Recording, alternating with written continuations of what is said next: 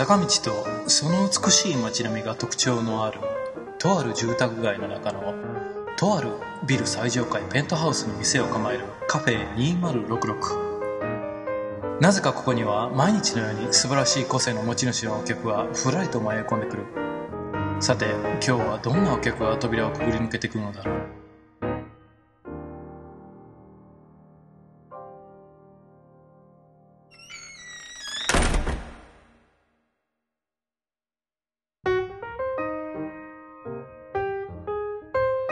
写真撮らせてもらってもいいですか？全然。はい結構ね、あと、物を見せたりっていうのがね、まあ確かにスカイプ見せられるんですけど、大変。ビデオチャットだからね、見せられるんですけど、やっぱり確か大に。変っちゃ大変。そうですね。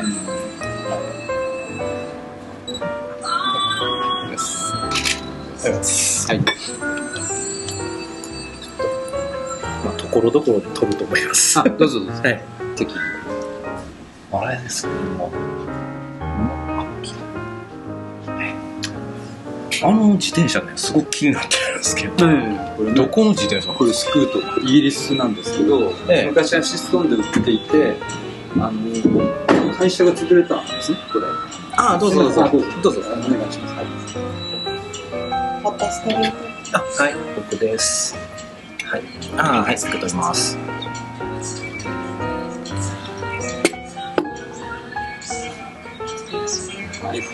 ラテの内側の方が熱いので気をつけておいてください。あとお砂糖すぐ落ちてはい、たっぷりやっていいですね。あのーイギリスのエンジニアの親子がほう。ベンチャー企業として、ほう。これも撮っていいですか？あどうもちろん取って構わないんですけど、これは。まあ後でもしあれだったら外で。あ、そうなんですか。ちょはいちょっとここでも動かしてそこ持つとちょっと重いかもしれないです。あ、重いです。14キロぐらい、まあ普通のあの、はい。えっと、よっぽど軽くなければ、普通の折りたたみ自転車ってそのぐらいなんですよ。14キロぐらいあるんですけど、ただ普通片手では持ち上げないんですよね、そういう自転車って。ああ、そうです大ね。体両手で両手ですよね。片手でもすごい集中するんで、重いように感じるんですけど、普通の折りたたみとかとね、まあ例えばあそこに黄色い折りたたみがあるじゃないですか。ああ、そうですね。あれもおそらく同じぐらいなんですよ。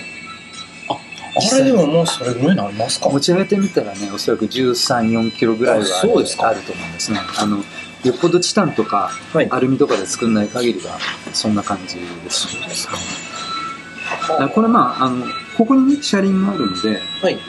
小さな車輪が。普通は、トランクと同じでそこ持って引っ張るんですよ。そうすれば、あの全然これ、全然ってことはないけど、ああ、りょあのー、あ、はいはいはいはい。そうすると重さが、あ分散というかですね、あのいちいち、まあ、階段とかわかるんですけど、はいはいはい。慣れてるから全然平気なんですけど、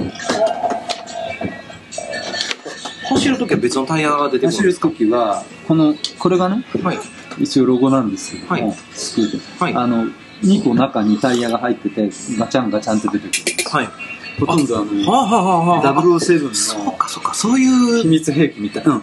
デザインのトランクの中になってると。で、ああのー、輪行って言って、あの、電車に自転車乗せる場合は、い、わゆるギアとか、はい。えーペダルとか、はい機械部品がはい他のお客様にその汚れたりぶつかったりして怪我を与えそうなものは隠さないといけないんですよ。だから輪行袋って袋があって、袋に入れないと、あの、分解とか折りたたんでもも持って入れないんですね。あ、そうなんですか。ところがこれは、はい。ボディが、はいはい。あの、もうケースになってますから、でうん畳むともうスーツケースと同じですよね。だからつまりこれが持ち込めないんだったらスーツケースも持ち込めないことになってしまう。うん。だこれはもうその、スーツケースと同じになるっていうのがポイントで、でこのままあの、まあ、このままつけると結構あの傷がついちゃうんですけど、本当は。あの、僕これも、あの、ちょっとこういうとこからぶつかったりしてるんですよね。あの、はいはい。飛行機預けて、はい。ニューヨークとか、はい。これ持っていかないんですか？乗った持った持ってったことあります。でニューヨークの街これで走ってきて、あそうなんですか？えー走るために行ったんじゃなくて、その移動手段としてね、はえー地下鉄とか、あの、ニューヨークで僕タクシー乗りたくないんですよ。あの、あ、そうなんですか？うん、あの、まあ、に日本でもあんま乗らないですけど、はい。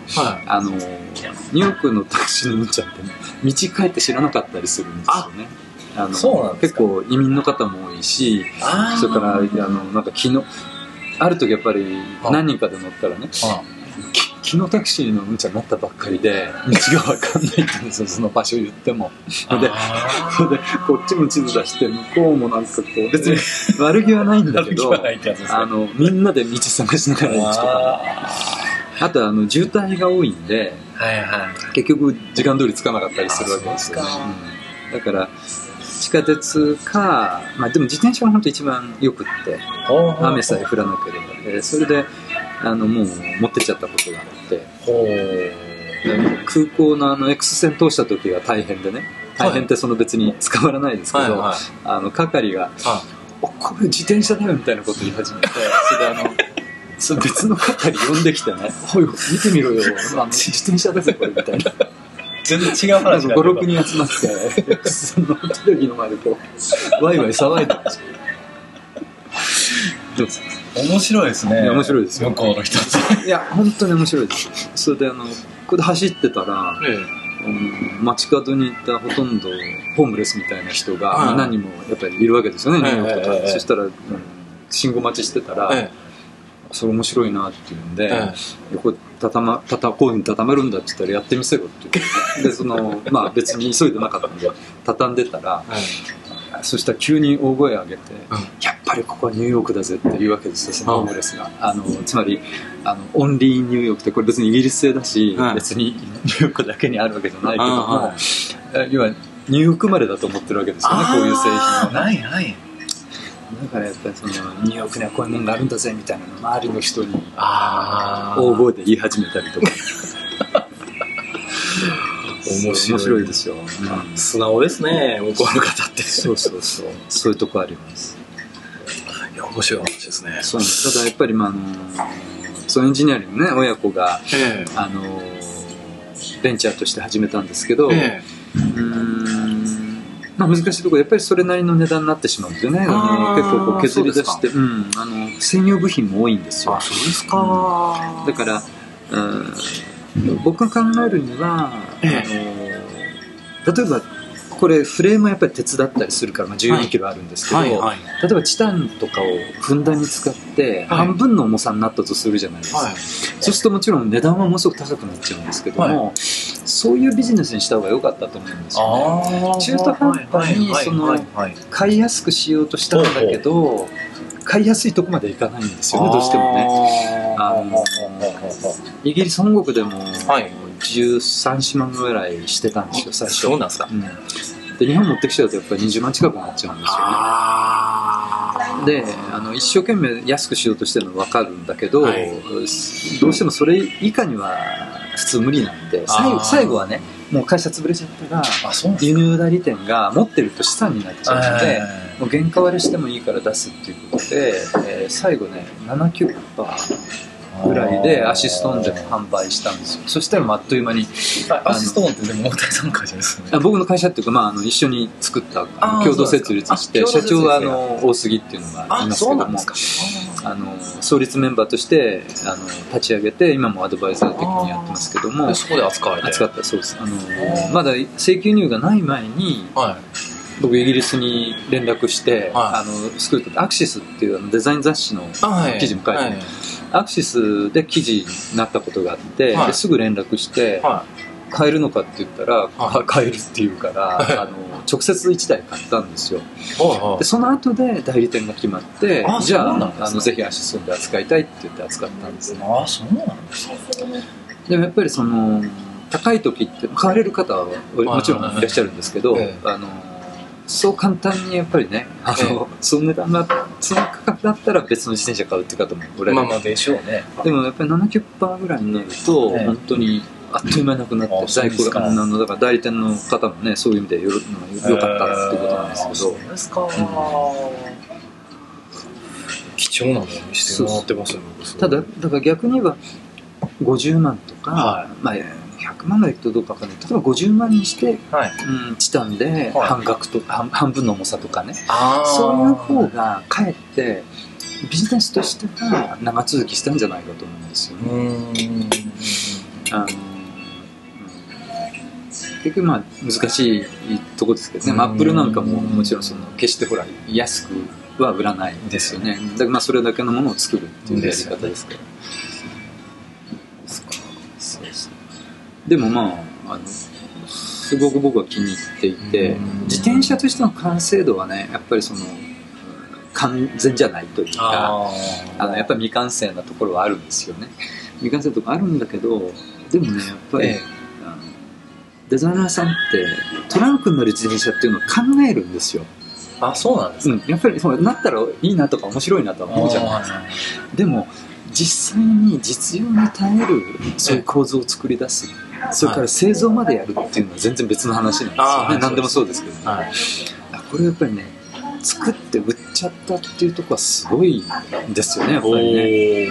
そのそこにかけた力とかあと、そういう意味でやっぱり売れるところまで持ってきたエンジニアリングっていうのは素晴らしい。あそう。だから今もそのこういう時にはすごく使えますしね。いですよね。はい、駅まで行って畳んでもう自電車乗って着いたらまた組み立て走ればあのそう世界が広がるんですよね。行動範囲が広がるんで。だからえっとね僕これであそこ行った戸賀の鉱山寺って鉱山寺あるじゃないですか、はいはいはい。あそこにあの鳥獣戯画あはいはいはい本来はね収蔵されてる、はいはい。であのー嵐山まさに京阪で来て、はい。えー嵐山まで走ってってはで嵐山見てそれからその戸賀の鉱山寺の下でそのバスの行く通りがあるんですけどちょっとあのー嵐山の鉄を戻って、はい。でそこからバスにねはい。畳んだまま乗っかって、はい。上がるの大変だから、それで行ったことがあったんですよね、そしたらあのその、まあ、鉱山寺もねあのずるいっていうか、表には一切何も書いてないのに入って長寿ギガのところに来たら今はい。貸し出し中って書いてあって、でも模写が置いてあるわけですよ。で絶対その最初に今貸し出し中でね、はい。模写がありますって言ったらやっぱり入る人が少なくなるじゃないですか、あだから全然受付でも何も言わないわけですよ。あそれは美術館でもありますね。そうそう美術館でもありますよね。まあビジネスだから、えほんでねがっかりして。がっかりして表に出てきたら、ええ。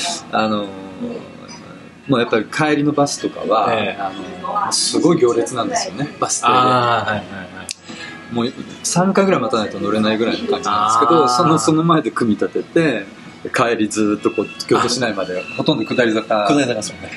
一つ一つ僕がまあ謝ったのはえ基本的に下り坂なんですけど戸賀の鉱山寺って鉱山寺の前に一つ峠があってほうほうちょっと下がってから鉱山寺なんですよ。だからここは坂道が上り坂もあってあの、はい。ちょっときつかったですね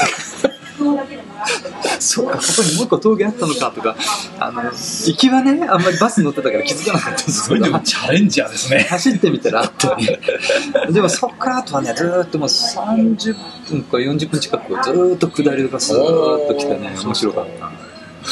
いいですね。確かに。自転車のねあの雑誌もちょっと記事書いてるのでああですよね。は全然すみません。なんかい余計な話ばっかりしてて。あのオープニング編集で使います。い。いですかじゃあ。どうぞどうぞ。お願いします、はい。えーちょっと待ちましょうか。そうですね。はい、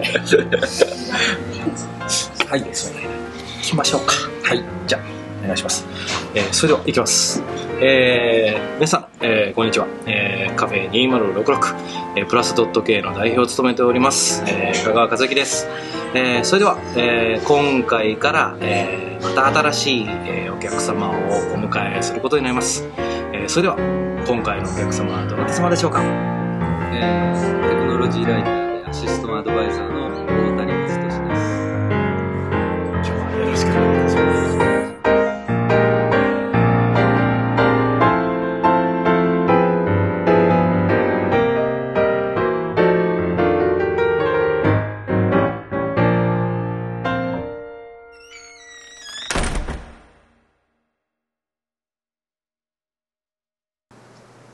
えー、皆さん、こんにちは。